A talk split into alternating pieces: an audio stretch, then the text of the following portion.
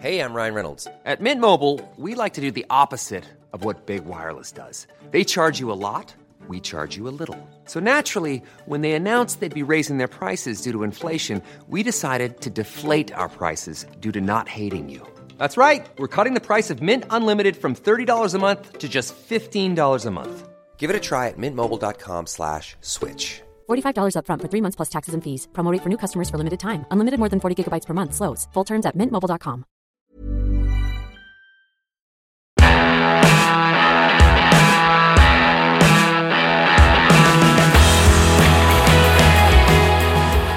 Fußball ist Geschichte, deshalb reden wir darüber. Lieber Mario, heute ist unser kleiner, schöner Podcast. Die Spielshow Geh aufs Ganze. Kannst du dich noch daran erinnern? Klar, mit Jörg Dräger. Mal schauen, wer der Zonk von uns Und Jörg ist. Dräger hatte immer verschiedene Geldscheine in der Hosentasche, hatte verschiedene Tore, er hatte Briefumschläge. Und heute ist Olli so ein bisschen, ja, Olli ist nicht der Zonk, aber Olli ist zumindest der Hauptpreis. Der Showmaster ist Olli, weil der der Einzige ist, der weiß, um was es geht hier. So ist es. Jetzt ist die Frage, ähm, kann ich dich noch umstimmen, dass wir diese Folge nicht machen mit Geld oder mit Ja.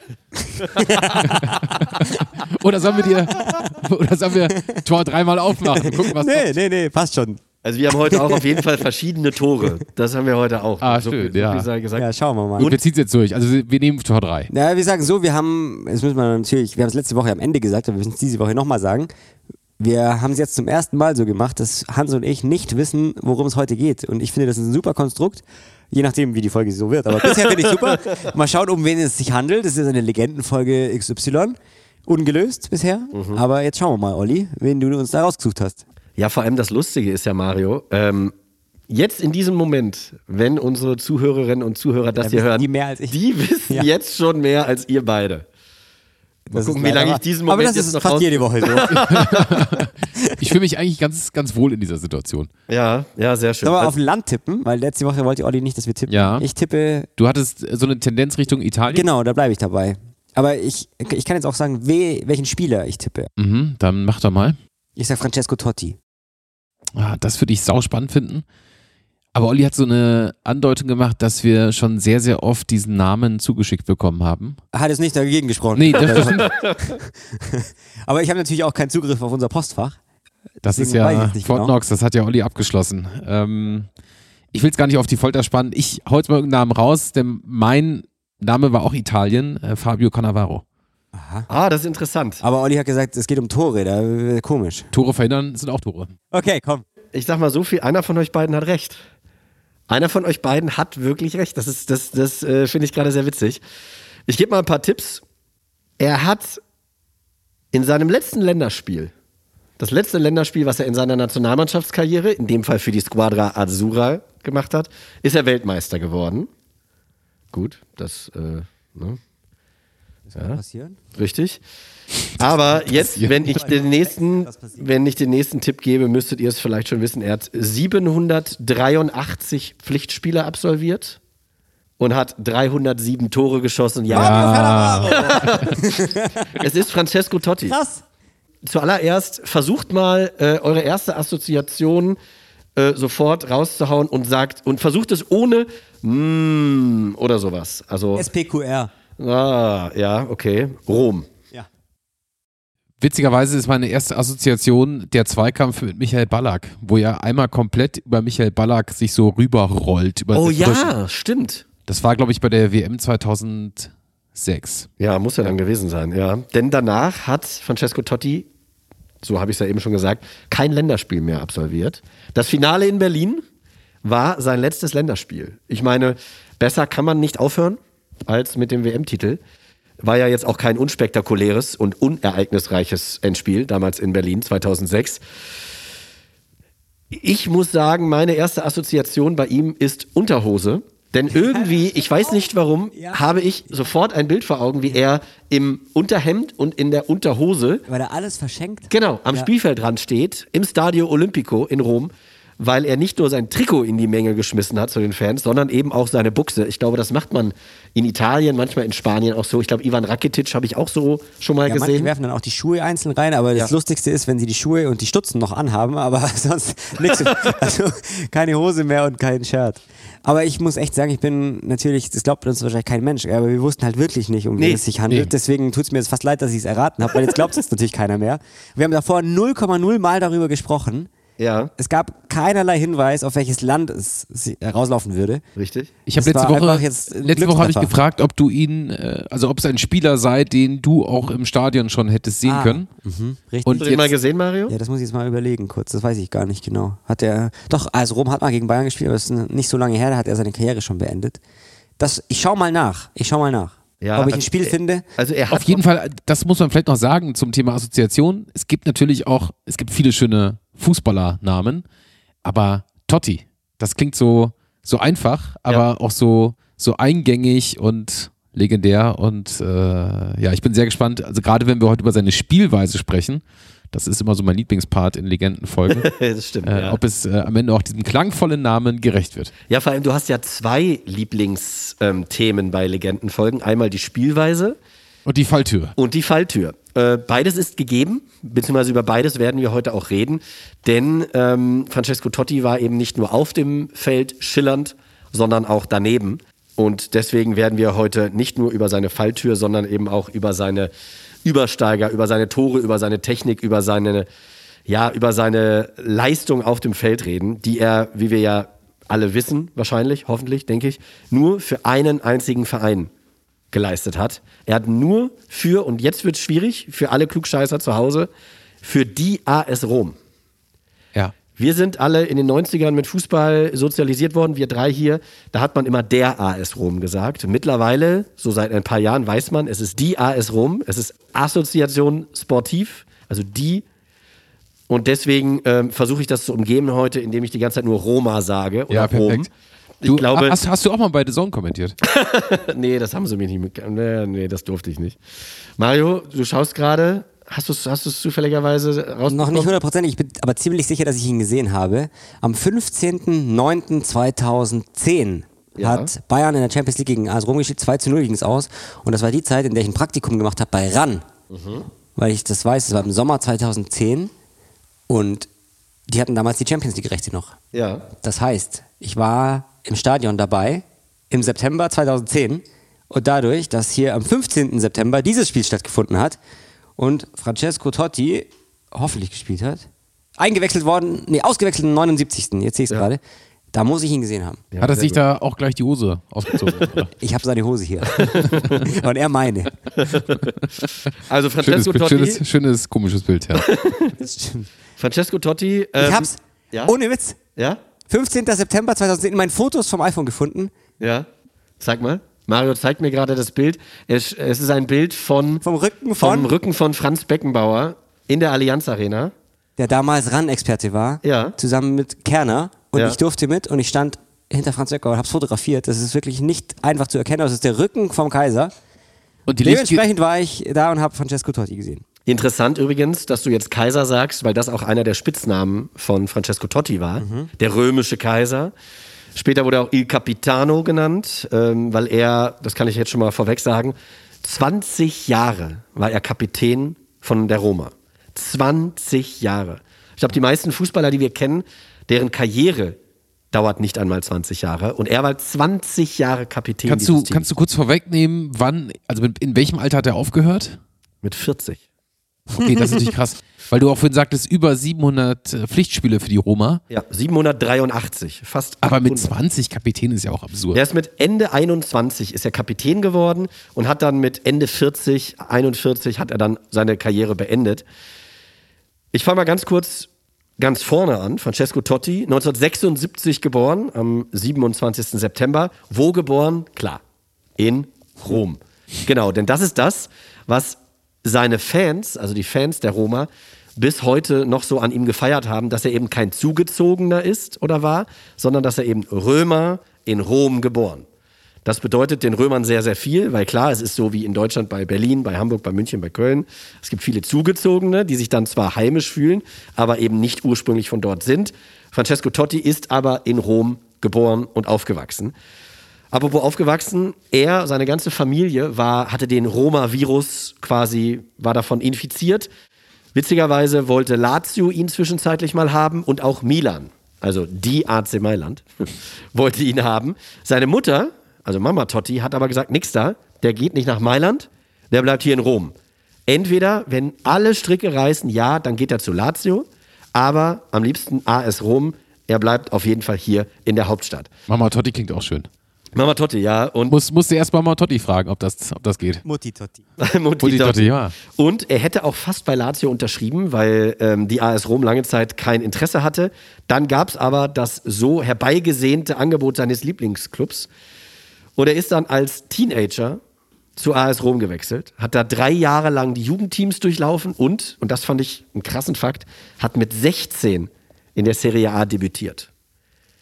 Der hat also mit 16 in der Serie A debütiert und mit fast 41 Jahren seine Karriere beendet. Da ist für mich so das Erste, was mir so in den Kopf springt, die körperliche Verfassung. Also mit 16 Ja. als auch mit 41, weil die Serie A ist ja traditionell körperbetont und mit 16 brauchst du schon gut Muskeln oder Muckis, um da, glaube ich, auch gerade auf der Position noch mithalten zu können. Ja, oder ein schnelles Füßchen, dass man nicht erwischt wird. Und vor allem, um euch mal zu zeigen, wie viel Zeit zwischen seinem Debüt und seinem Karriereende lag, der hat 1993 debütiert. 93, da haben fast Klinsmann, Breme und Matthäus noch in der Serie A gespielt. Da hat er da debütiert. Da gab es auch noch, ihr habt es gerade gesagt, körperlich gab es da noch richtig auf die Knochen. Wir haben das ja alle in dieser tollen Maradona-Doku gesehen, wie er da wie so ein Hase langgelaufen ist. Er musste auch so schnell sein, weil sie eben gegrätscht haben und getreten haben. Der hat Anfang 93 dort debütiert in der Serie A. Und jetzt, Mario, vor allem sehr schön für dich, glaube ich. Bei seinem Debüt wurde er eingewechselt für einen Stürmer, der mit viel Vorschusslorbeeren später zum FC Bayern gewechselt ist, sich da aber nie durchgesetzt hat, ein ewiges Versprechen geblieben ist. Ein italienischer Stürmer. Rizzitelli. Genau. Hör auf.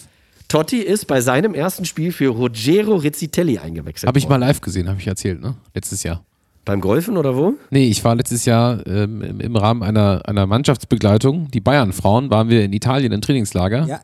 Und das dann weiß ich, da warst nämlich du dort und ich sollte die Zusammenfassung des Testspiels machen. Genau. Und das Bild war so schlecht. so, aber, weißt du noch? so arbeiten wir zusammen. Ja, Ja. genau. Da hat es auch so geregnet, oder? Da hat es äh, bei dem Testspiel, Ja. du? Ja, da hat es krass geregnet. Ja, Ja, eben, genau. Dann kamen die Bilder hier nicht an, weil es Ja. Katastrophe war. Und da war war- Rizzitelli oder was? Ja, Rizzitelli war, die hatten so eine Art Day Off am Strand und ähm, dann wurden sie eben begrüßt, offiziell, und auf einmal stand da jemand, den aber also auch alle angeschaut haben. Ich weiß nicht, ob ihn jeder erkannt hat, ich musste auch viermal hingucken und das war Rizzitelli. Klar, weil der dachte sich, Bayern-Delegation, Bayern-Mannschaft ist da, dann sage ich mal Hallo. Aber äh, damals auch schon gegoogelt, nur ein Jahr bei den Bayern geblieben. Ja, nicht so richtig eingeschlagen. Rizzitelli übrigens bei der Roma damals nicht der einzige namhafte Spieler. Claudio Caniggia mit Argentinien wahnsinnig erfolgreich gewesen. Der, der war damals aber eher schon ein älteres Semester. Ja, oder? genau, Also genau. krass, dass die zwei noch zusammengespielt Ja, haben. Der ja. eine mit 16, der andere wahrscheinlich mit 36. So ungefähr. Sinisa Mihailovic, damals bei der Roma. Ja. Und das große Vorbild. Oh, der war, der war so großartig. ja, ist leider vor ein paar Jahren, an, ich glaube vor zwei Jahren an Krebs Sehr gestorben. früh gestorben, aber der hat Freistöße geschossen. ja, genau. Unfassbar. War auch ein erfolgreicher Serie A-Trainer dann zuletzt. Da gibt es auch das Video, wie er das vorgemacht hat. Ich weiß nicht, ob ihr das kennt, das Freistoßvideo, wo er dem Keeper dreimal den Ball in den Winkel haut. Als Trainer. Und die Spieler daneben stehen und denken, ai, ai, ai, ai. Jetzt schon wieder Freistöße. Oh, nee, ai, nur Freistöße. So ein blöder Trainer, der kann das wirklich. Und eben neben so jemandem wie Rizzitelli, Kanica, Michailovic, war auch ein gewisser Giuseppe Giannini in der Mannschaft. Der sagt mir jetzt nichts. Ich kenne Gianna Nannini, ja, ist die Schwester. Nicht verwandt und nicht verschwägert, wie man dann immer so schön sagt. Unestate Italiana. Und Giuseppe Giannini erwähne ich deswegen, weil das der große Kindheitsheld von Francesco Totti war. Er hat, als er das erste Mal im Stadion war, mit 10, 11, hat er diesen Giuseppe Giannini gesehen und gesagt, das ist mein großer Held. Das war der Kapitän der Roma, so will ich auch sein. Und dann hat er in seiner ersten Saison mit dem Seite an Seite zusammengespielt. Ich habe es gesagt, 93 debütiert mit 16 Jahren. Sein richtiger Durchbruch kam dann anderthalb Jahre später, 94, 95 die Saison. Da hat er 21 Mal gespielt für die Roma, 13 Torbeteiligungen, was für einen damals, lass mich kurz nachrechnen, 18-Jährigen natürlich Wahnsinn war. Das ist krass, ja. Und ich kann immer wieder nur daran erinnern, das haben wir in den vergangenen Wochen oft gesagt, auch bei der Alan Shearer-Folge zum Beispiel. Es gab damals noch nicht diese abstrusen Zahlen la Lewandowski, la Haaland und so weiter. Da war so eine 0,5 Tore-Quote pro Spiel unfassbar und auch kaum zu erreichen. Totti hatte eben diese 13 Torbeteiligung in 21 Pflichtspielen, war so der upcoming Superstar der Italiener. Das hat er auch unter Beweis gestellt bei der U21 Europameisterschaft 1996. Und ich weiß nicht, wie euch das geht, aber wenn ich so, Da war auch eine richtige Europameisterschaft in dem Jahr. genau, da war eine richtige Europameisterschaft und da waren die Italiener nicht ganz so erfolgreich im Gegensatz zur U21 EM. Totti war erst ein bisschen untergetaucht, hat bis zum Halbfinale kein Spiel gemacht, war auch angeschlagen, hat dann aber im Halbfinale den 1-0-Siegtreffer gegen Frankreich gemacht. Frankreich übrigens mit so großartigen Spielern wie Robert Pires. Und hat dann im Finale gegen Spanien, unter anderem mit einem gewissen Raúl, hat er auch ein Tor gemacht. 1-1, es geht in die Verlängerung, es geht ins Elfmeterschießen und Italien gewinnt. Und Totti mit zwei Toren mitverantwortlich dafür, dass die Italiener U21-Europameister werden. Und um nochmal ganz kurz zu zeigen, welche Generation das ist, bei den Italienern auf dem Feld im Finale der U21 EM 96 neben Totti, Cannavaro, Nesta, Panucci, Tacchinardi, Del Vecchio. Krass. Auf der Bank Gianluigi Buffon. Bei den Spaniern, Wer war dann auf dem Feld? das, äh, der hieß po, Pogata oder Pogata, ich weiß es gerade gar nicht. Dino Zoff. Im Zweifel immer Dino Zoff. Nee, aber ähm, Buffon, nur zweiter Torwart, hat den äh, Torwart von damals, der da im Kasten stand, natürlich überrundet. Das ist auch so ein Kollege, der nicht aufhören konnte, wie Totti. Richtig. Aber ich finde es irgendwie auch spannend. Jetzt äh, schauen wir gerade auf die Jugend, aber auch der, der, der A-Fußball, also die, die Squadra Azura, die ja 94 im WM-Finale gegen Brasilien verloren hat und die ja große Leute im Mittelfeld hatte wie Roberto Baggio. Jetzt frage ich mich, wenn du es weißt, aber auch mal so in die Runde geworfen, wenn du so ein aufstrebendes Talent bist, was für Steine werden dir auf die Schultern gepackt? Weil du doch dann wahrscheinlich dieser großen Fußballnation irgendwo oder auch vielmehr dieser Generation an Spielern äh, irgendwie gerecht werden musst, oder? Ja, aber sein Vorteil war, dass er bei der Roma gespielt hat und die Roma nicht so richtig im Fokus stand. Die meisten Medien hatten die Mailänder Clubs im Visier oder Juve und haben da natürlich die nächsten Talente gesucht. Denn die Roma war lange, lange, lange, lange, lange nicht mehr Meister geworden. Und deswegen ähm, hat man nicht so sehr auf die Roma geschaut, sondern eben auf Inter Mailand, AC Mailand, Juventus Turin, vielleicht auch mal Neapel mit Maradona. Aber er konnte sich so ein bisschen in, ich sag mal, in Ruhe entwickeln. Es war auch nicht so wie heute, ne? kein Social Media und so weiter und so weiter. Das heißt, er konnte sich ganz in Ruhe entwickeln. Er hat auch in den ersten Saisons teilweise nur 17, 18 oder 20 Spiele gemacht weil die Trainer eben gesagt haben, den wollen wir langsam aufbauen. Jemand, der mit 16, du hast es gerade gesagt, Hans, jemand, der mit 16 debütiert und mit fast 41 noch spielt, der ist ja auch irgendwann kaputt. Dass er das nicht war, lag vielleicht auch daran, dass er am Anfang behutsam aufgebaut wurde. Ich kann gerade noch kurz die U21-Geschichte zu Ende erzählen. Bei den Spaniern nicht nur Raúl, sondern auch Morientes und Geisgar Mendieta auf dem Platz. Also dieses Finale, wenn du da damals Spielerberater gewesen wärst, ähm, Wäre zumindest eine richtige Stelle gewesen. ja. Ähm, ich habe es gesagt, 96, Totti, aufstrebendes Talent, äh, ganz witzig übrigens. In der darauffolgenden Saison fliegt die Roma in Runde 2 aus dem UEFA Cup gegen Karlsruhe. So viel mal dazu zu sagen, war wie Die hatten ja- einzuschätzen war. Das war mal wieder ein Wunder vom Wildpark oder sowas. Die So hatten, ungefähr. Die hatten wahrscheinlich damals im Mittelfeld, weiß ich nicht mehr. Thomas Hessler. Thomas Hessler. Ja. Ja. Und mit, den jungen Mehmet Scholl wahrscheinlich, ne? Ja, da doch, das müsste dann schon gewesen sein, wenn er da noch nicht, na, 96 ist er, glaube ich, schon zu den Bayern gewechselt. Äh. Kiriakov oder so. Genau, denn Oder so. Auf jeden Fall Winnie Schäfer Die Roma verliert, die Roma verliert 0 zu 3 in Karlsruhe, gewinnt das Rückspiel 2-1. Totti konnte sich einfach nicht gegen Dirk Schuster und Burkhard Reich durchsetzen. Ne?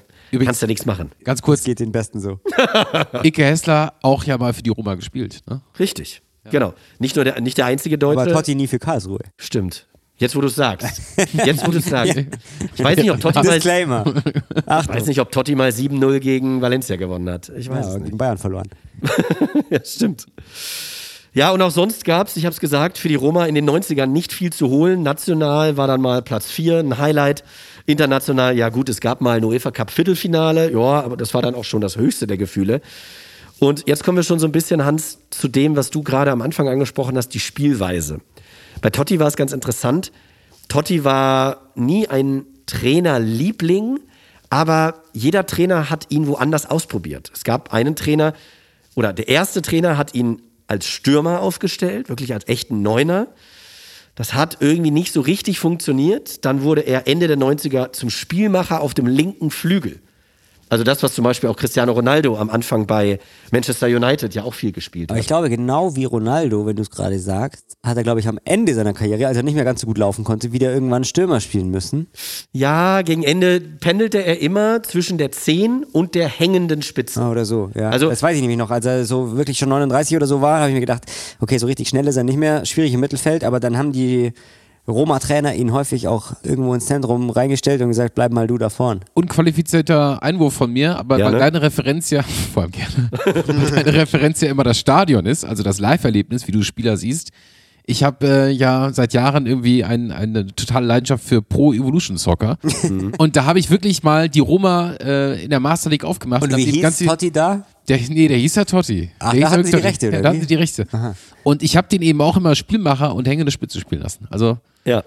Das heißt, Herr Totti kann sich im Nachhinein jetzt auch bei dir bedanken. absolut, ja. Ja, er hat, ähm, wie gesagt, linker Flügel, Stürmer, hängende Spitze, Zehner. Es, war, es lag immer so ein bisschen am Trainer, aber wenn du so lange spielst, kriegst du natürlich auch alle Veränderungen im Fußball mit.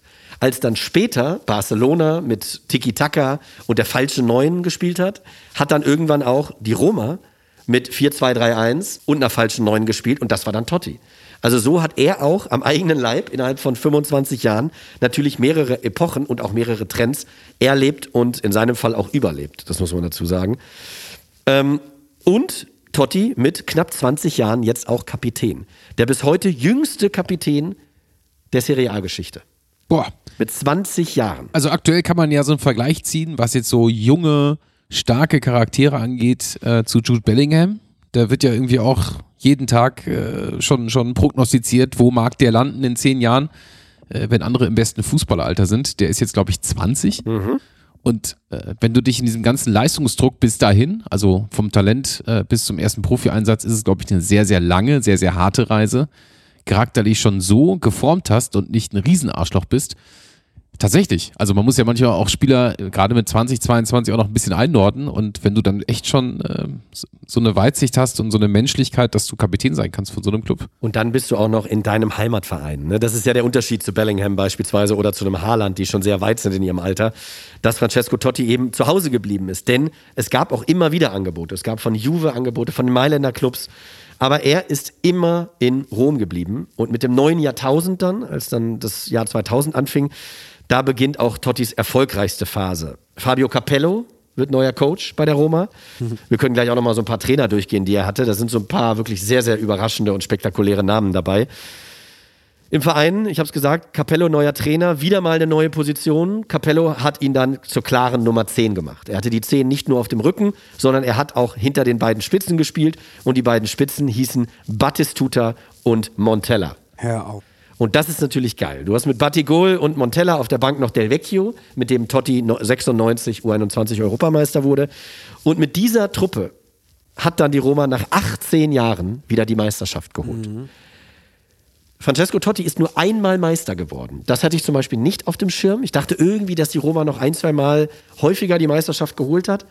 Aber es hat nun mal nicht sollen sein. Er wurde innerhalb von fünf Jahren viermal italienischer Fußballer des Jahres. Das war natürlich schon auch die Phase, in der Inter und AC Milan wahnsinnig gut waren und vieles unter sich aufgeteilt haben und Juventus auch noch. Ja. Und es macht dann auch wieder deutlich, dass Italien, die Serie A, das Land der, der großen Stürmer, auch der alten, reifen Stürmer ist. Also der Vecchio Montella finde ich super interessant, dass du die beiden Namen gerade raushaust, weil das waren, glaube ich, so zwei, die äh, bei der Roma auch so einen halben Legendenstatus haben, aber eigentlich so jetzt nie den, den Christian Vieri erreicht haben. Ja, genau. Oder, oder irgendwie ähm, den, den, den, äh, den Insagi oder wen auch immer Ja, bei den genau. Italienern.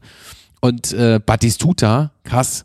Also ich glaube, wenn äh, Argentinien mal einen richtig, richtig geilen Neuner hatte, der für alles gut war, dann Battistuta. Und ich habe es gesagt, innerhalb von fünf Jahren viermal italienischer Fußballer des Jahres. Italien hat ihn geliebt. Zu diesem Zeitpunkt war Totti einer der beliebtesten Italiener überhaupt. In Italien ist das ja immer so ein bisschen dieses Nord-Süd-Gefälle.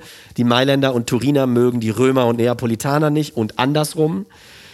In dieser Zeit aber liebten ihn die Italiener nicht nur wegen seiner Spielweise, sondern auch wegen so ein, zwei Sachen neben dem Platz. 2005 heiratete Totti die Moderatorin und Entertainerin Ilari Blasi. Das war das Glamour-Traumpaar. Das war zu vergleichen mit Victoria Beckham und David Beckham. Das war wirklich ähm, ein Riesending. Paparazzi ohne Ende. Die Hochzeit wurde live im Fernsehen übertragen. Er wurde immer mehr zur Kultfigur. Anfangs hat man ihn als, ja, als dummen Römer immer so ein bisschen abgetan, weil er in Interviews am Anfang so ein bisschen ja, sehr einfach war, sagen wir es mal so. Sehr, sehr kurze Antworten, ne, wenn gefragt wurde, es war so ein bisschen, woran hattet ihr legen? So, so in diese Richtung ging das immer so ein bisschen. Und dann hat, er, hat er gesagt, wie gesagt, ne? Ja, genau. Das Lustige ist aber, dass er daraus Gewinn geschlagen hat, denn er hat irgendwann sich gefallen in dieser Rolle des Underdogs, des Verlachten und er hat ein eigenes Witzebuch rausgebracht. Und das Witzebuch hieß Alle Witze über Totti. Nicht im Ernst. Und das Coole ist, dass er die Einnahmen komplett an UNICEF gespendet hat. Er war seit 2003 UNICEF-Botschafter. Das waren knapp 400.000 Euro, was eingenommen wurde. Und das hat er komplett an UNICEF gespendet. Da waren dann so viele kurze Witze drin, so nach dem Motto, äh, geht Francesco Totti zum Amt, dann steht da auf dem Zettel, was den er ausfüllen muss, Vorname, schreibt er rein, Francesco, Nachname, schreibt er Totti, geboren, schreibt er Ja und solche Sachen. Ja, ja. nicht das Ja, sondern er schreibt Ja. Und ja. es geht die ganze Zeit in die Richtung. Ähm, und Wahnsinn. Weil er einfach so viel Selbstironie hatte. Ja, das war mir dass auch er so ein Langweiler äh, gewesen sein muss auf ja Langweiler ist Ja, das falsche Wort gar nicht. aber so dass man halt sich ähm, getraut hat so Witze über ihn zu machen wie im- in England kennt ihr ja Boring James Milner oder so den, den Ja. Twitter Account Genau.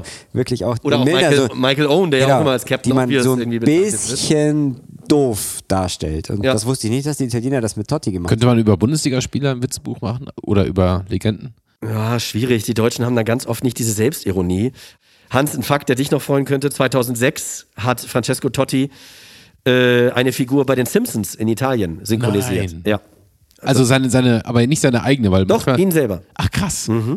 Da ging es irgendwie um internationale Fußballer und er Ja, hat da auch tatsächlich. mitgespielt. Ich glaube, ich glaube, die Folge kenne ich sogar. Ähm, das ist eine Folge, in der Humor, glaube ich, zum ersten Mal mit, mit Fußball konfrontiert wird. Und es ist sehr, sehr langweilig und dann trifft er irgendwie auch Totti. ja, prallen Welten aufeinander, weil Hans kennt jede Simpsons-Folge wirklich auswendig von A bis Z. Ah, das war die, in der ja, ja bla, bla, bla, irgendwas passiert.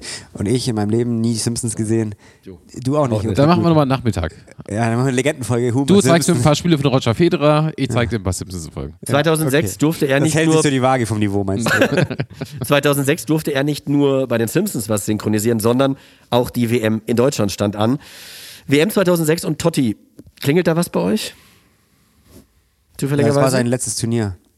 ja, sehr gut, Das Mario. haben wir schon gesagt, ja. Smart. Ähm, aber gab es nicht einen, irgendeinen verschossenen Elfmeter oder ähnliches? Nee, es gab einen verwandelten Elfmeter. Denn sie haben im Achtelfinale gespielt gegen Australien. Die Socceroos wehren sich über 90 Minuten tapfer, halten ein 0-0. In der Nachspielzeit stolpert Fabio Grosso über einen am Boden liegenden Australier. Grosso. Stellt euch mal vor, der hätte sich bei diesem Stolperer leicht den Fuß verknackst. Wie Ja. wäre das gewesen? Grosso stolpert über den am Boden liegenden ähm, Australier und es gibt Elfmeter. Damals, ich habe geflucht ohne Ende. Das war für mich nie und nimmer Elfmeter. Hat der Schiedsrichter anders gesehen? 90 plus 5 Elfmeter Francesco Totti. Totti contro Schwarzer. Francesco!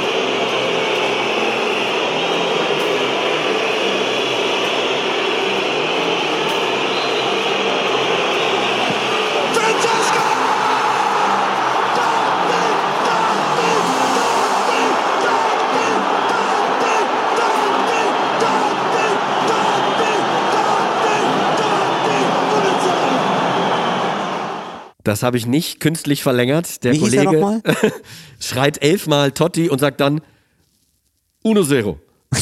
so hinten raus nochmal ganz kurz, um es einzuordnen. 90. plus 5. Und da fand ich ihn so unsympathisch. Da habe ich gedacht, oh, die armen Australier, Marc Schwarzer damals im Tor. Und das war so eine sympathische Truppe. Und die Italiener, ey, Grosso, der da so stolpert und dann macht er den rein.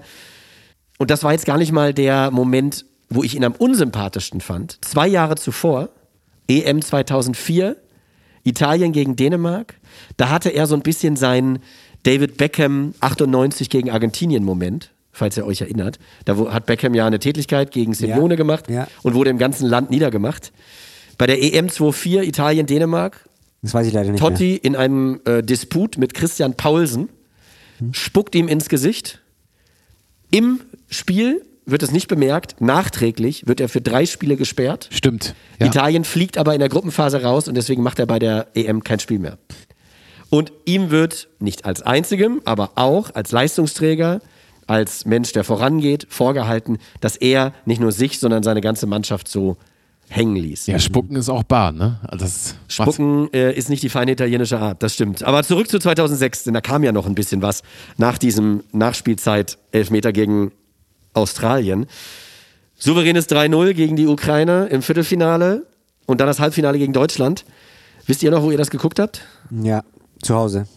Das ist jetzt unspektakulär. Ja, war es auch. Aber das musste ich in Ruhe anschauen, weil ich war so aufgeregt und ich, Ich wollte die WM gar keinen 2006 Fall in einer Bar oder so anschauen, wo alle Leute mitreden. Äh, wir haben 2006 also wirklich ein ganzes Semester verplempert. äh, sehr viel in Köln geschaut. Ja, okay. Ja, ich habe das auch bei uns auf dem Marktplatz, habe ich mit einem Kumpel zusammen, wir haben beide beim Lokalradio gearbeitet, haben quasi das Public Viewing auf dem Marktplatz mo- moderiert. Und ich habe selten so viele äh, junge Männer oder männliche Teenager weinen gesehen wie an dem Abend, weil es so, ja, so plötzlich dann doch kam. Getränkewagen war hoffentlich nicht so weit. Nee, zum Glück nicht. Aber Totti, der brauchte hinterher auch jede Menge Getränke, denn der hat die 120 Minuten durchgespielt in Dortmund gegen die Deutschen. Das Finale war dann ja nicht weniger spektakulär. Wir erinnern uns an Zinedine Zidane und seinen letzten Auftritt im Trikot der Franzosen. Totti wurde schon nach rund einer Stunde ausgewechselt, also musste er auch keinen Elfmeter schießen. Italien ist Weltmeister geworden und Francesco Totti beendet seine Nationalmannschaftskarriere. Da war der 29 Jahre alt. Hat er da schon beendet?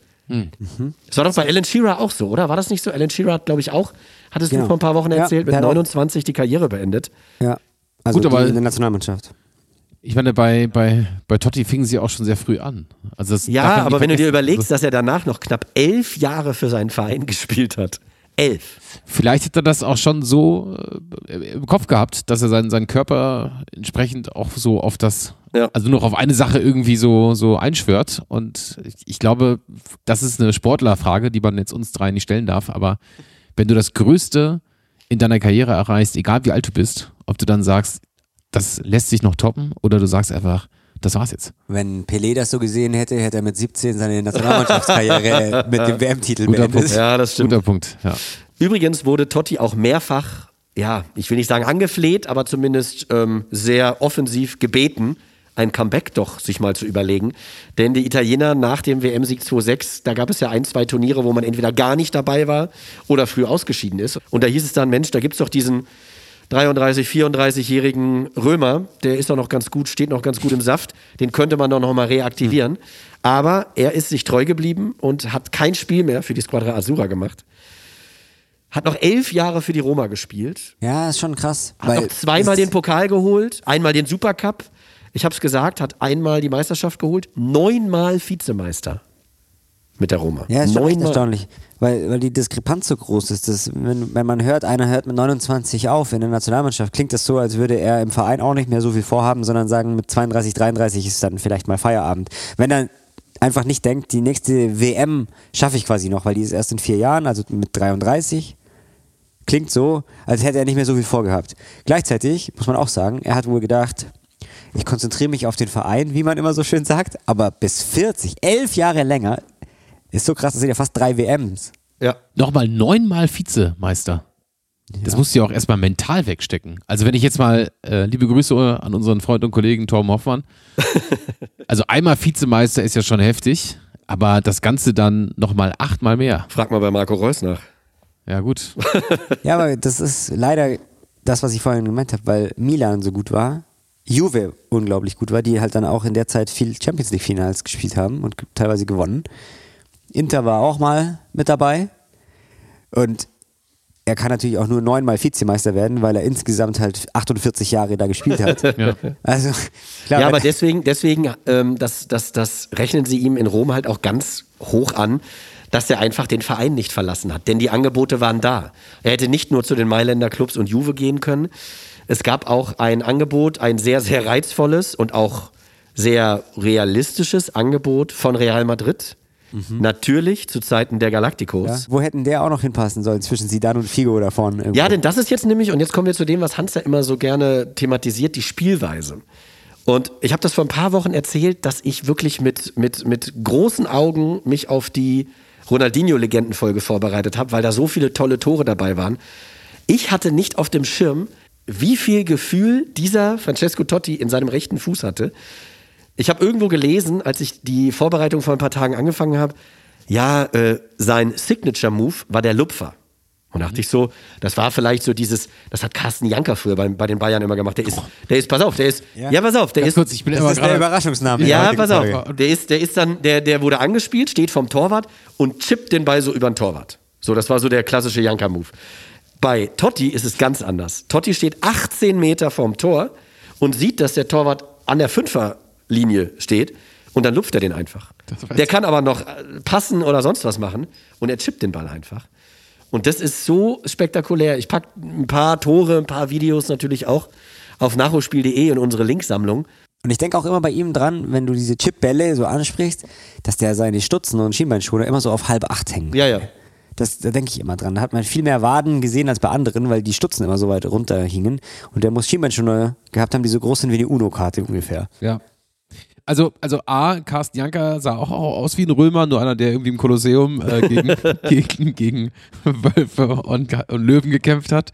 Und Francesco Totti, weil du es gerade ansprichst, ich kann mich, glaube ich, sogar auch an so eine Slow-Mo mal erinnern, wo er den Ball, also auch in hohem Tempo wohlgemerkt, dann noch so chippt. Und das finde ich auch heute noch, das sieht man bei Messi äh, hin und wieder auch mal, ähm, oder hat es sehr oft bei Messi gesehen, das ist, also von der Fußstellung und von der Fußbewegung ist das äh, wirklich Physik. Da sind wir wieder bei Roberto Carlos. Ja, das stimmt. Mario, merkt dir mal ganz kurz die Stutzen. Da kommen wir gleich nämlich noch hin. Ähm, zur Spielweise noch. Dadurch, dass er mal links außen, mal 10, mal 9, mal hängende 9 gespielt hat, konnte er quasi von allem etwas und zwar auch alles richtig gut. Also er hatte eine ganz enge Ballbehandlung. Wenn du dir die Videos anguckst, das erinnert sehr an, an den Maradona bei Neapel. Also wirklich nicht nur die Stutzen, sondern eben auch den Ball ganz eng am Fuß. Der Schuss erinnert dann eher an einen Batistuta, der ja auch so dachte, oh, jetzt habe ich jetzt hier noch 30 Meter bis zum Tor, da ist kein Abwehrspieler, aber warum soll ich eigentlich noch laufen? Ich schweiß den jetzt einfach in den Winkel. Und so war Totti auch ganz oft, hat aber auch wunderschöne Volley-Tore mit links erzielt. Das hat mich wirklich gewundert, weil von den ersten drei Toren, die ich gesehen habe, waren zwei mit links und die waren fast noch die schönsten. Ähm, hat auch unfassbare Tore in dem wichtigen Derby, ähm, also Lazio gegen Roma gemacht. Stand sich da übrigens immer wieder mit Miro Klose gegenüber. Klose, der ja auch äh, ein paar Jahre bei Lazio gespielt hat. Ähm, und dieser Francesco Totti, der konnte wirklich alles. Und wir haben vorhin über die, Hans, das hast du erzählt, dass, dass so die Montellas und Del Vecchios zwar gut waren bei der Roma, aber nicht so ganz oberstes Re Regal. Ich glaube, zu der Zeit damals war Totti wirklich der einzige Weltklasse-Spieler, den die Roma wirklich hatte, der auch in der Nationalmannschaft sich durchgesetzt hat und sich messen konnte mit den ganzen Juve-Spielern, mit Milan, mit Inter und so weiter, der auch bei jedem Trainer gesetzt war. Ein paar Trainer habe ich jetzt, äh, ich habe es vorhin schon angesprochen, Rudi Völler war ja auch mal ganz kurz Roma-Trainer. Spalletti war Roma-Trainer, Capello habe ich schon erwähnt. Das waren wirklich, er hatte, glaube ich, 15 Trainer oder so oder 16 Trainer in seiner ganzen Gefühlt gibt es ja in, Italien nur fünf, die immer wechseln. So. Ja, ja, das ist so wie in der Türkei, wo ich immer nur Fatih Terim an der Seitenlinie sehe, das stimmt.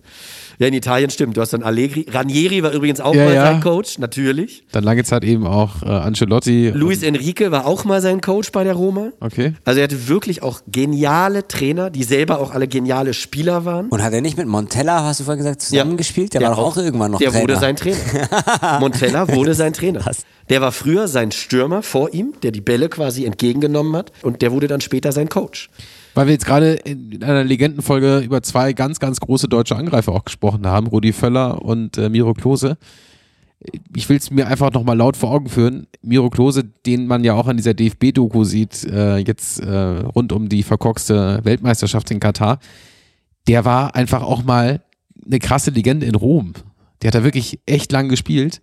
Und Rudi Völler ist einfach auch eine krasse Legende in Rom gewesen, also bei der, bei der Aber Roma. je, bei anderen, auf an, in anderen Lagern jeweils. Ja, Natürlich, genau. ja klar, sage ich, also, also Rom natürlich bei Lazio, Ja, ja. Äh, Klose, als auch Roma bei Rudi Völler. Das ist auch echt eine, also wirklich sehr, sehr beeindruckend, wenn du das in deiner Karriere noch als äh, quasi als Station noch hast. Und jetzt kommen wir zu den Stutzen, Mario. Das, Ja. was du vorhin gesagt hast, dass da höchstens eine UNO-Karte irgendwie drunter passen könnte. Welcher aktuelle Superstar oder sehr gute Spieler fällt dir ein, der das ähnlich macht? Jack Grealish. 100 Punkte. Danke. Und vor dem letzten Länderspiel zwischen England und Italien hat ein italienischer Journalist zu Jack Grealish auf der Pressekonferenz gesagt, Herr Grealish, Sie sind ein talentierter Spieler, Sie erinnern mich total an Francesco Totti. Und Jack Grealish hat gestrahlt wirklich von einem Ort zum anderen. Äh, hören wir mal rein, was er zur Karriere von Francesco Totti gesagt hat. Obviously, an unbelievable player. Um, you know, a player that that stayed at his his club, you know, throughout his whole career. Um, you know, he showed great loyalty there. Um, but yeah, he was an unbe- unbelievable player um, for club and for country. Um, I'm not too sure. I'd probably have to ask you what you think. You know, the same qualities that we do that we do share. Um, but yeah, he was one player that you know I grew up watching, um, and that I certainly looked up to. Also er sagt, ne, loyaler Spieler, immer bei einem Verein gewesen und dann wird er so ein bisschen schüchtern und sagt dann, naja, aber vielleicht sollten Sie, also als italienischer Journalist, vielleicht eher was dazu sagen, was ich irgendwie mit ihm ähm, gemein habe, denn Sie kennen sich da deutlich besser aus. Aber er war ein Spieler, den ich als kleiner Junge im Fernsehen mir angeschaut habe, den ich gut fand und zu dem ich heraufgeschaut habe. Und es ist so ein bisschen ähnlich, denn Jack Grealish, egal ob bei Aston Villa oder dann jetzt bei Manchester United, ist ja, wenn ich, wenn ich Totti mit einem jüngeren Spieler jetzt vergleichen müsste, könnte es fast Grealish sein, da er auch ganz oft eine spielmachende Rolle über den Flügel gibt, manchmal hängende Spitze spielen kann, in manchen Spielen, wenn De Bruyne gerade mal verletzt, gesperrt oder ausgewechselt war, auch mal über die Zehen rübergekommen ist. Ähm, ja, frisurentechnisch ist auch nicht so viel. Ja, aber am daneben. Ende auch zwei, zwei hübsche Jungs so, ne? Ja, ja. Aber äh, im Gegensatz zu Grealish hat Totti eben den, den Versuchungen, was einen Clubwechsel angeht, den hat er nicht nachgegeben. Er ist nicht zu Real Madrid gewechselt, zu den Galaktischen, die ihn unbedingt haben wollten.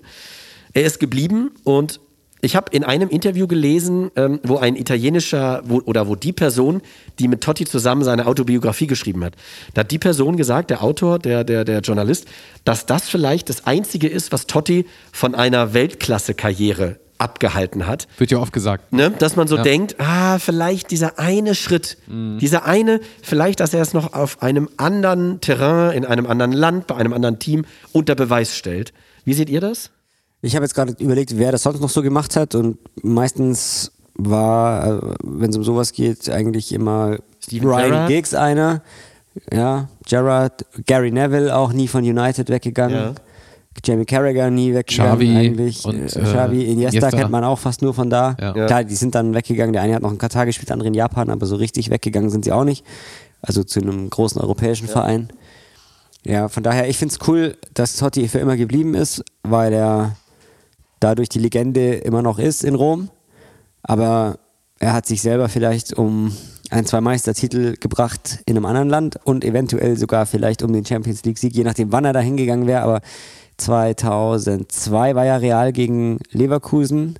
Ja. Wenn er 2001 nach der Meisterschaft gegangen wäre, zum Beispiel, hätte er ein Jahr später die Champions League gewonnen, vielleicht, wenn es dann auch so gekommen wäre. Er hätte mehr gewonnen, wenn er gegangen wäre, aber er wäre eine etwas kleinere Legende in Rom. Und ich glaube auch, dass andere Vereine mehr gewonnen hätten, wenn wir jetzt nicht vom Spieler, sondern von der Persönlichkeit sprechen. Und Xabi Alonso fällt mir spontan ein, der irgendwie Bayern krass geprägt hat als Mensch, als Spieler sowieso, aber von dem man heute noch sagt, das war irgendwie ein unfassbar Ja. äh, warmherziger, der war natürlich intelligenter Spieler. Ende seiner Karriere da und in Anführungszeichen nur für, wenn ich mich nicht täusche, drei Jahre. Es kommt einem eher vor wie zwei vielleicht nur. Genau, bei Aber Liverpool waren auch und, und Real und, Ja, ja. und ich glaube bei einem Totti, der dann eben auch schon so früh Verantwortung übernommen hat als Kapitän, zumindest in Italien hätte ich mir schon gerne mal äh, vorgestellt, wie er auch andere Mannschaften vielleicht dann auch prägen kann.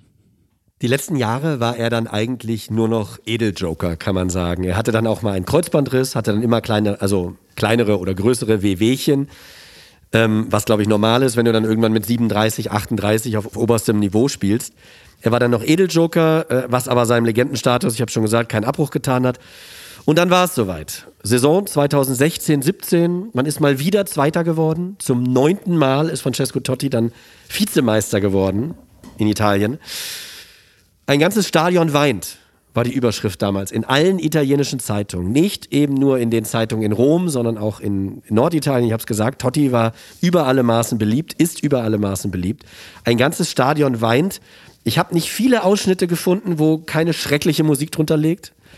Hab das ja neulich schon mal bei Ronaldinho gesagt, dass das ja Sag leider der Fluch von YouTube ist. Ähm, wir hören mal rein, was da los war im Stadio Olimpico.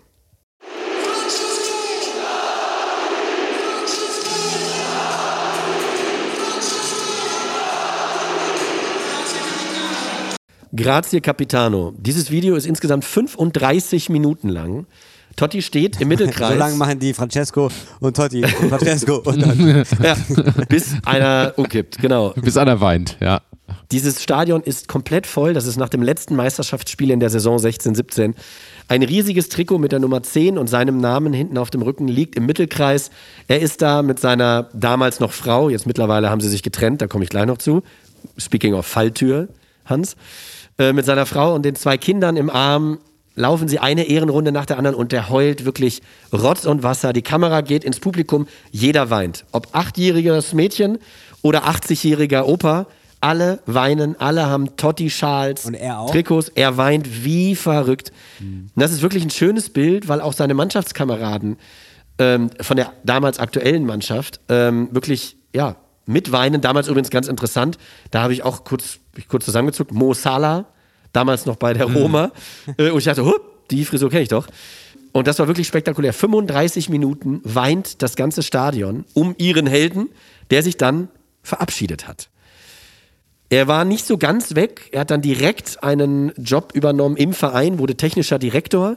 Das hat er allerdings nur zwei Jahre gemacht, weil er irgendwann auch gemerkt hat, hm, irgendwie bin ich hier nur der Frühstücksdirektor. Ja, das glaube ich es auch gab, nicht. Es gab Meetings, die er, wo er erst drei Minuten vor Beginn des Meetings die Einladung bekommen hat. Zitat, das haben die nur gemacht, damit ich mich nicht richtig vorbereiten konnte. Also er hat sich gefühlt wie so ein Frühstücksdirektor, der einfach überall dabei saß und einfach nur so ein bisschen repräsentieren sollte. Und genau das wollte er nicht. Er wollte schaffen, er wollte machen, er wollte verändern, er wollte seinen Verein in die Zukunft führen. Er sagt, das hat man ihm verwehrt. Es gab dann auch einen italo-amerikanischen Investor, der den Verein seiner Meinung nach, also Tottis Meinung nach, in die falsche Richtung geführt hat und deswegen ist er nach zwei Jahren im Streit gegangen. Das ist natürlich nicht so gut. Das ist nicht so gut, das ist ein Part der Falltür quasi. Ein anderer Part war, dass er sich dann unter großem Hallo von seiner Frau getrennt hat, Ilari Blasi, die ihn über mehrere Jahre betrogen haben soll. Dann hat sie gesagt, er hat mich auch über mehrere Jahre betrogen. Dann fliegt sie aber zuerst durch die Falltür, ne? Er hat gesagt, sie hat aber angefangen, sie hat gesagt, er hat aber angefangen. Und dann wurde es äh, ganz schmutzig, sie soll mit ihrem Vater seine ganzen Bankschließfächer mit den ganzen Rolex-Uhren ge- aufgemacht und geklaut haben und die Rolex-Uhren verkauft haben und so weiter und so fort. Also das ging durch die Gazetten in Italien. So sehr wie sie vorher hochgejubelt und begeistert gefeiert wurden, so sehr hat man, hat man sich dann über sie hergemacht. Da haben sie immer schön die Stutzen ausgezogen, ne? Ja, genau, das ist richtig. Ähm, ich kann noch mal ganz kurz ein paar Zahlen nennen. Entschuldigung. ein paar Zahlen nennen. Ein paar habe ich schon genannt. 783 Spiele. 783 Spiele für die Roma, 307 Tore. Dass das beides Rekord ist, ist, glaube ich, klar. Da hat keiner mehr. 250 Serie A-Tore. Ist eine schöne Zahl, finde ich. 250 Serie A-Tore, Platz 2. Platz 1 hat Silvio Piola, der hat bei äh, vier unterschiedlichen Vereinen in den 30ern und 40ern gespielt. Kenne ich nicht. Da Ist auch schon die Serie A. Krass. ja, siehst du mal, seit den 20er Jahren gibt es die Serie A. Ja, weil man bei der Premier League ja immer dazu sagt, die gibt es erst seit Anfang der 90er. ja, ja, genau, genau. Und zu den 250 Serie A-Toren hat er übrigens noch 92 Vorlagen geliefert. Er war fünfmal Spieler des Jahres in Italien, keiner häufiger. Er ist bis heute der älteste Torschütze in der Champions League-Historie. Ich muss noch Mit mal ganz- 38,5. Entschuldigung, aber ich finde das Wahnsinn, weil ich habe jetzt gerade an Del Piero gedacht und auch an Inzaghi gedacht und das waren richtige Stürmer. Und wie wir jetzt gerade gelernt haben, war Totti ja nicht so ein Neuner, wie man Ja. denken könnte. Und er hat mehr Tore geschossen als Del Piero und zum Beispiel Und Vieri. Vier, ja genau, Vieri auch noch, Inzaghi. Von den aktuellen Spielern übrigens in der Serie A ist Ciro Immobile auf Platz 8. Von den noch Hast du die Liste Spielern. da? Äh, kann Sonst- ich parallel sonst google ich nebenbei, dann kannst du weitermachen mit deinen Statistiken, die du gerade noch hattest. Aber 250 Tore, damit ist er Platz 2, du hast recht, vor Del Piero, vor Vieri, vor beiden Insagis, vor Montella, vor allen anderen. Ähm, genau, dazu 92 Vorlagen. Das rührt eben daher, Mario hat es gerade gesagt, dass er nicht ein reiner Stürmer war, sondern auch mal auf der 10 und links außen gespielt hat. Er ist, Hans, das ist auch ein bisschen Hoffnung für uns in unserem Alter. Er ist der älteste Champions League-Torschütze der Champions League-Geschichte mit 38,5. Da muss ich aber Gas hat er da geben. noch Da muss getroffen. ich Gas geben. Also- Ja, wird eng, ne? 58 Länderspiele für Italien, neun Tore. Mario, du schüttelst den Kopf? Es ist völlig verrückt, auf was ich hier gestoßen bin. Okay. Ja, das sind wirklich Spieler, also die, über die wir gerade gesprochen haben, die kommen irgendwann, irgendwo unter ferner liefen. Also, du hast ja schon gesagt, das Piola führt, oder? Ja. Und dann kommt Totti, dann der dritte ist ein Schwede, Gunnar Nordahl. Ja. Der, also, der, 1949 Giuseppe Meazza, glaub ich, auf bis vier oder fünf. 58, genau, dann kommt Giuseppe Merza, ist klar, kennen wir San Siro in Mailand, das Stadion. Äh, dann gab's noch äh, José Altafini, dann kommt Antonio Di Natale, dann kommt auf sieben Roberto Baggio, direkt danach hast du schon gesagt Ciro Immobile, dann kommt der nächste Schwede, Kurt Hamrin, der auch bis 71 da gespielt hat und auf Platz 10 der Piero, Ja. zusammen mit Giuseppe Signori und Alberto Gilardino, Krass. dann Battistuta, Quagliarella und so weiter. Und ich habe äh, da auf 20 ist äh, Luca Toni, dann der nächste Schwede ist Latan Ibrahimovic. Wahnsinn. Roberto Mancini, Filippo Inzaghi, beide auf Platz 21. Exakt gleich viel Tore wie Ibrahimovic. Ach, guck. Und bei all den Zahlen, die ich jetzt genannt habe. Danke, Mario. Die so, Ja, bitte. danke, Mario. Sorry, Genau. war ein bisschen viel jetzt. Du hättest am Ende noch sagen müssen, zu- zurück- zurück ins Funkhaus, Damit hättest du sagen zurück in die angeschlossenen Funkhäuser. Ja. Bei all den Zahlen, die wir jetzt gerade genannt haben, die für ihn sprechen, habe ich vielleicht auch jetzt noch mal eine Zahl, die gegen ihn spricht. In seiner Profikarriere hat er 16 Platzverweise kassiert. Ja. Das wundert mich nicht. Na ehrlich, 16 ist schon viel, aber er hat natürlich auch über 700 Spiele in dem Fall, okay. Ja. Aber trotzdem, das war schon auch ein... 13 Mal glattrot. Das war schon ein Giftswerk auch. 13 Mal glattrot, genau, Giftswerk. Auch viele gelbe Karten wegen Schwalben, gerade in der Champions League. Ah, das ist dann wiederum. Das kommt auch noch dazu. Unter anderem gab es übrigens ein, einmal glattrot in der Champions League-Saison 2-4, 2-5 gegen Bayer Leverkusen. Da hat er von hinten Carsten Ramelow attackiert. Und der Leverkusen-Trainer von damals, den wir übrigens hier auch schon zu Gast hatten, Klaus Augenthaler, hat das Foul von Francesco Totti an Carsten Ramelow als Zitat Mordanschlag bezeichnet. das sagt gerade Klaus Augenthaler. Das, darauf Aber wollte dann ich muss es aber auch ein brutales Klaus Augenthaler hat auch damals Rudi, war das nicht, nicht Rudi Völler, der Dem er halb die Karriere beendet hat? der einmal das Bild geflogen ist? Ja, ja, genau. So, Aber ich will das Thema Karriereende nochmal kurz in die Runde werfen, weil es gibt ja sehr viele Vereinslegenden, die es dann einfach auf der anderen Position versuchen. Und das ist ja dann, wie auch im Fall Totti, oft sehr undankbar. Deshalb, ähm, ich weiß, man müsste eigentlich so eine Art Karriere-Coaching machen oder zumindest so eine Agentur gründen, die am Ende sagt, hey, du hast jetzt hier 600 Pflichtspiele, der größte im Verein, jetzt äh, mach du mal zwei Jahre Sabbat und dann kommst du vielleicht nochmal zurück. Aber das geht ja wirklich sehr vielen, die dann vielleicht aufgrund sportlich Misserfolgs oder weil sie am Ende wirklich überhaupt keine Kompetenz haben, Ja. sehr, sehr schnell auch ihren Status wieder verlieren. Er hat übrigens mittlerweile eine andere Funktion, nicht mehr bei der Roma, sondern in seinem ganz eigenen Verein, im Totti Sporting Club. Denn im Süden Roms hat Francesco Totti eine große Sportanlage mit Tennis, Paddle-Tennis und Kleinfeldfußball. Und in Rom, das ist eine eigene Tradition, das ist so ein quasi so, das sind so E-Jugendtore, also so Kleinfeldtore, acht gegen acht. Und da gibt es eine eigene römische Liga. Und für den, so heißt der Verein auch, Totti Sporting Club, spielt auf der 10, mit der 10, wer wohl? Francesco Totti. Ja, wie witzig. Das ist die wilde Liga Roms sozusagen. Er spielt selber da, hoch engagiert, hoch professionell, holt auch immer wieder alte Weggefährten dazu, die dann auch immer mal wieder da spielen. Ist quasi jedes Spiel dabei ähm, und ja, wurde gefeiert von den Organisatoren dieser Liga. Er hatte aber auch ja, Bedingungen. Er hat gesagt, ich bin dabei, aber nur, wenn ich direkt in der ersten Liga hier anfange. Es gibt drei Ligen in dieser römischen Soccerliga. Und er hat gesagt, eigentlich müsste ich in der Serie C anfangen, habe ich keinen Bock drauf, gleich Serie A, zack. Und das ist, ist da- immer dabei. 8 gegen 8. Immer 8 gegen 8. Kle- auf Kleinfeld, okay. Und da gibt es, und, Außer Totti spielt mit, dann ist 7 gegen 8. und da werde ich auch ein, zwei Videos äh, hochladen, denn es gibt tolle Videos. Er macht ein direktes Freistoßtor, so aus 14 Meter, mit einem Außenriss oben in den Winkel, macht drei Minuten später wieder einen Freistoß. Der Torwart denkt, der wird jetzt wieder so brutal mit dem Außenriss da oben rein, positioniert sich schon mal in die Ecke und dann chippt er den Ball über die Mauer und dann geht der Ball einfach wirklich so hoch und tippt an die Latte und fällt rein. Also er hat's immer noch drauf. Und ich glaube, der Boulevard liebt ihn nach wie vor. Ich habe jetzt immer wieder auch im Sommer, wenn dann äh, ehemalige Fußballer an Stränden oder auf Booten abhängen, auch immer wieder Bilder gesehen von ihm und neuen Weggefährtinnen. Ja, er hat jetzt mittlerweile, genau, neue Weggefährtin, nicht mehr seine Frau nach diesem ganzen Rosenkrieg. Mario, das wird dich freuen. Er ist aktuell Botschafter für die Olympischen Winterspiele 2026 Ja, Mailand, Cortina. in Mailand und Cortina. Wobei ich mich immer frage, was Totti mit Wintersport zu tun hat. Und aber- mit Mailand und ja. Aber egal, Cortina. er ist Botschafter. Und schließen möchte ich diese Folge mit einem Brief von Gianluigi Buffon. Gianluigi Buffon, einer der besten Freunde von Francesco Totti, hat 1996 mit ihm die U21-Europameisterschaft gewonnen. Also, die haben nun wirklich eine lange gemeinsame Karriere erlebt. Ich glaube, Buffon ist ja noch mal älter als er, als er sein, als seine Karriere beendet hatte jetzt. Und zum 20. Jubiläum, also zur 20. Profisaison bei der Roma, hat Buffon in einer italienischen Zeitung ihm einen offenen Brief geschrieben. Ich lese mal vor. Lieber Francesco, du hast italienische Fußballgeschichte geschrieben. 20 Jahre in der Serie A, was für eine Leistung. Ich habe immer noch das Bild deines ersten Tores im Kopf. Du hast es bei einem Unentschieden gegen Foggia Calcio gemacht. Wir sind Freunde und du weißt, wie viel du mir bedeutest. Wir haben zusammen in den U15 Auswahlteams gespielt. Wir hatten wunderbare Jahre im Nationalteam und wir sehen uns immer noch als Kontrahenten in der Serie A.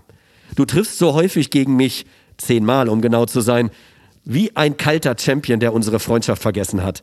Dann aber, mit dem Abpfiff, ist da jedes Mal wieder dieses Lächeln auf unseren Gesichtern.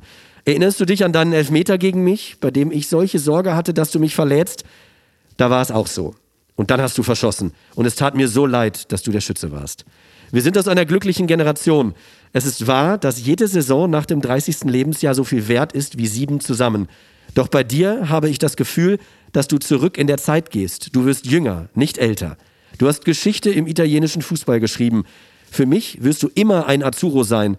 Eine Umarmung von deinem Freund Gigi. Schön. Ist das schön? Gut, ja. Der ewig junge Francesco Totti. Ja. Und die Generation über 30 zählt mal sieben. Das ist wie, Hunde, wie Hundejahre. Ja. Ja, so fühle ich mich aber auch manchmal. Ja. Wie ein begossener Pudel. Ja, aber ich finde es wirklich eine spektakuläre Generation, die die Italiener da auch hervorgebracht haben. Die 96er U21-Europameister, ich habe es gesagt, Panucci, Cannavaro, Nesta, Tacchinardi, Del Vecchio, Buffon, Totti, Wahnsinn. Sowas gibt es immer wieder mal, wie die deutschen U21 Welt, äh, Europameister von 2009, die dann 14, meisten jedenfalls, oder einige Weltmeister geworden sind. Ja. Die Spanier mit Xavi, Iniesta, Torres, Villa, Puyol, äh, Piquet, äh, Alba, keine Ahnung. Ja, genau. Ob die alle in einer Jugend waren, wahrscheinlich nicht ganz alle, aber halt die goldene Generation. Sowas gibt's immer wieder. Und die Franzosen haben sowas alle paar Jahre, die haben es öfter als andere. Aber du musst eben liefern. Die, Port- bei den Portugiesen wurde immer von der goldenen Generation gesprochen, bei den Belgiern übrigens auch. Genauso, ja. Aber sie konnten den großen Erfolg, in Klammern WM-Titel zum Beispiel, nicht einheimsen. Und das haben die Italiener geschafft, 2-6.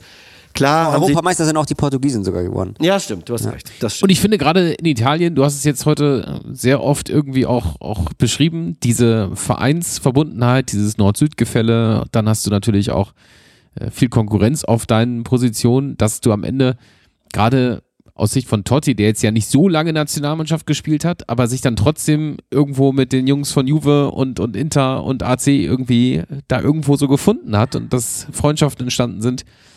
Das ist ja in Italien noch mal krasser als in der Bundesliga oder in anderen Ländern, weil da einfach Rivalitäten ähm, ganz anders geschrieben werden. Ja, und vor allem hast du ja auch viel mehr rivalisierend, rivalisierende Teams. In Deutschland hast du Bayern Dortmund und zu der Zeit, also Anfang der 2000er, Mitte der 2000er, als die Italiener Weltmeister wurden, hattest du ja mit Inter Mailand, AC Mailand, AS Rom, Juventus Turin schon mal vier. Ja. Ähm, und das musst du auch als Trainer und auch als Team erstmal unter einen Hut kriegen. Ähm, bei der WM 26 zum Beispiel, ich habe es jetzt gerade hier vor mir, im Finale gegen die Franzosen, hat er zum Beispiel im Doppelsturm mit Luca Toni gespielt. Da sind dann einfach mal solche Spieler wie Geladino, den hast du gerade, Mario, erwähnt, als einen der Top-Torschützen der Serie A. Geladino nicht mal eingewechselt. Filippo Inzaghi nicht mal eingewechselt. Del Piero eingewechselt. Also was du für Angreifer hattest in dieser Zeit, das ist Wahnsinn. Du kannst allein über diese Generation mehrere Legendenfolgen machen. Heute haben wir mal einen Anfang gemacht. Nachdem wir Paolo Maldini und Andrea Pirlo schon besprochen hatten, haben wir heute mal den Anfang oder ein weiteres Kapitel äh, gemacht. Und sehr viele klangvolle Namen sind in der Runde mal kurz hochgeworfen worden. Luca Toni eben nochmal, vielen Dank Carsten dafür. Janka.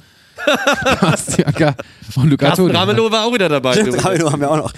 Ja, ja, genau. Und Rudi Völler haben wir kurz untergebracht noch. Als Biro Klose, Gehört äh, natürlich auch am Ende zu einer langen Karriere dazu, dass du äh, auf so viele Spielertypen auch triffst, die du womöglich nie wieder in deinem Leben wieder siehst, aber die dir vielleicht auch im Fall Carsten Ramelow auch so ein paar Andenken mitgeben, von denen du vielleicht heute noch Aber zehrst. äh, keine Referenz war so schlimm wie die in der Alan Shearer Folge, als du mit Dieter Schatzschneider angefangen hast. Ja, Bevor wir jetzt sehr in die Niederung der deutschen zweiten Liga abdriften. Ähm, ich mache kurz gerne mal den Anfang, dann könnt ihr auch mal überlegen. Also mein Lerneffekt war eigentlich gar kein Lerneffekt, sondern ein beeindruckender Fakt und der war einfach mit 16 angefangen Ja. und mit fast 41 beendet. Ja. Diese Karriere. Also das war, das hatte ich, ich dachte halt so, ja, wie es immer so ist, mit 20, 21 und mit 36 aufgehört. Aber nee, das waren 25 Jahre AS Rom. Also, dass er so früh angefangen hat, das wusste ich nicht. Dass, dass er so spät aufgehört hat, ja, weil da kann ich mich noch dran erinnern, auch an dieses letzte Spiel eben. Dass er danach als Funktionär so mittelerfolgreich war, das wusste ich noch. Aber dass er eine eigene Mannschaft jetzt gegründet hat, Den Totti Sporting Club. ja, genau den, das ist neu. Und finde ich aber gut. Bei mir auf jeden Fall auch, dass er so früh angefangen hat, dass er so früh auch schon Kapitän war und dass er auch verhältnismäßig sehr früh seine Karriere in der Nationalmannschaft beendet hat. Ein Mann des Timings, kann man sagen. Aber am Ende, was ich ganz am Anfang gesagt habe, auch wirklich faszinierend, was auch dieser Körper mitgemacht hat. Ja, genau. Es war Vor allem, wenn eine. er jetzt auch noch spielen kann. Es gibt so viele Fußballer, die heute nicht mal mehr Fahrrad fahren können oder ähnliches. Und der spielt immer noch, ähm, auch wenn es am Ende nur 8 gegen 8 sind. Das ist schon Ja, und vor allem, es war wirklich nur eine ganz schwere Verletzung dabei. Also es war wirklich nur, es war nur der Kreuzbandriss dabei und der Rest waren so Wehwehchen hier, Wehwehchen da. Aber es hätte deutlich schlimmer kommen können, wenn du 25 Jahre Profifußball betreibst. Da kann halt sonst was passieren. Cool. Das war Freut Folge. mich. Deswegen habe ich auch auf 188. Totti getippt, weil ich es gehofft habe irgendwie. War ein spontaner Tipp, aber ich habe dann doch gedacht, auf wen hätte ich jetzt Bock? Gedacht, Wollen wir schon verraten, über was wir nächste Woche reden? Oder? ja, also jetzt wird es mal keine Überraschung mehr geben. Okay. Nächste Woche reden wir gar nicht so sehr über den einen Profi, sondern vielmehr über einen Ort, wo ganz viele Profis ja, gemacht werden. Kann man das so sagen, Hans? Kann man, kann man, ja, sie werden vielleicht nicht gemacht, sondern sie werden eher geschmiedet. Die werden geschmiedet, ja. Wir reden mit dem, ja, mit dem Schmied Number One, würde ich jetzt mal behaupten. Ich sag mal so, frisurentechnisch auch sehr stark an Francesco Totti dran. Ja, Und an dir. Und wir, ja, richtig. Und da haben sich ja zwei gefunden. Freut euch nächste Woche auf, äh, Thomas Gottschalk. auf die vielleicht bekannteste oder zumindest erfolgreichste Nachwuchsakademie Deutschlands. Ja. Ich freue mich sehr auf diese Folge. Bis nächste Woche. Macht's gut. Tschüss. Wir hören uns. Adieu. Dann. Ciao, ciao.